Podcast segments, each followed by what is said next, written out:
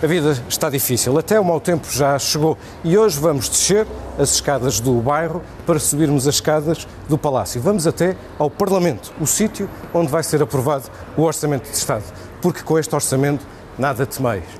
Os salários líquidos vão subir, as pensões vão subir, os apoios sociais vão subir, os subsídios vão subir e isto tudo porque, no fundo, no fundo, o Governo compreende-nos.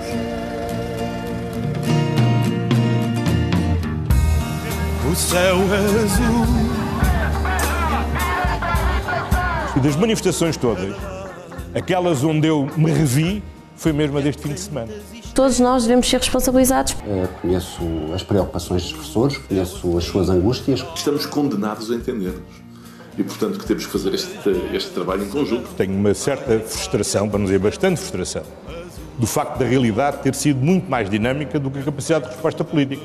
A ideia eh, de que o Partido Socialista deve ser um partido cada vez mais atento ao protesto.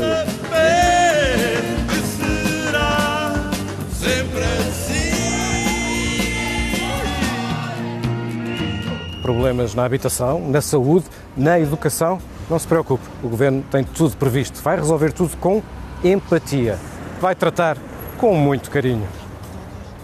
Outro dia eu ia chegar a casa e tinha à minha porta uma vizinha minha que trabalha num centro de saúde em Vila Franca de Xira. E veio-me dizer, Sr. Primeiro-Ministro, eu não aguento mais. Mas esse avô ou essa avó tem certamente um filho ou uma filha, um neto ou uma neta que enfrenta dificuldades. A minha mulher foi educadora. Eu, infelizmente, conheço de perto a história da frustração de, desta geração de professores. Mas como é que há dinheiro para isto tudo? Para descer o IRS, aumentar salários, aumentar pensões, ainda conseguir reduzir a dívida pública e no final o excedente ainda existe. Como? É a resposta do costume. Estamos a falar do contribuinte. O governo está a contar com o contribuinte ideal. Sabe como é que ele é? Olha, o contribuinte ideal é para já alguém que ganha muito dinheiro e que o gasta todo.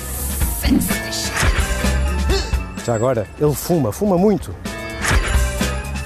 também bebe muito álcool. De preferência, ele tem uma casa recente, mas tem um carro antigo. E conduz muitos, muitos quilómetros, consome muita gasolina. E de preferência, anda sempre em excesso de velocidade.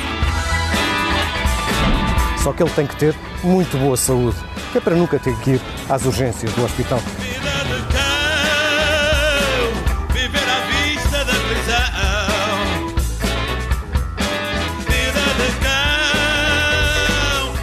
Pois é. O governo precisa que você gaste dinheiro para pagar muitos impostos indiretos. Repare, depois deste ano ter acabado com os ganhos nos certificados da Forro, o que é que o orçamento traz de incentivo à poupança no próximo ano? Nada. Nem uma medida. E é por isso que o IRS desce, mas a carga fiscal sobe. Nunca se pagaram em Portugal tantos impostos como aqueles que se vão pagar no próximo ano.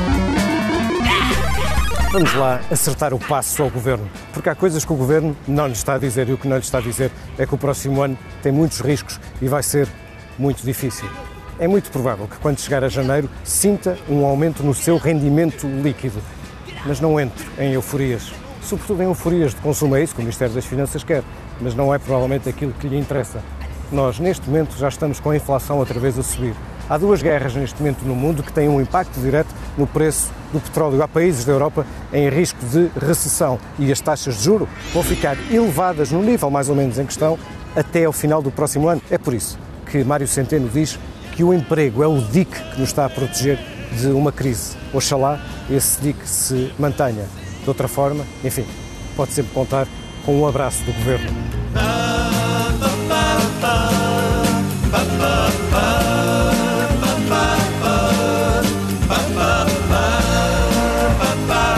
love.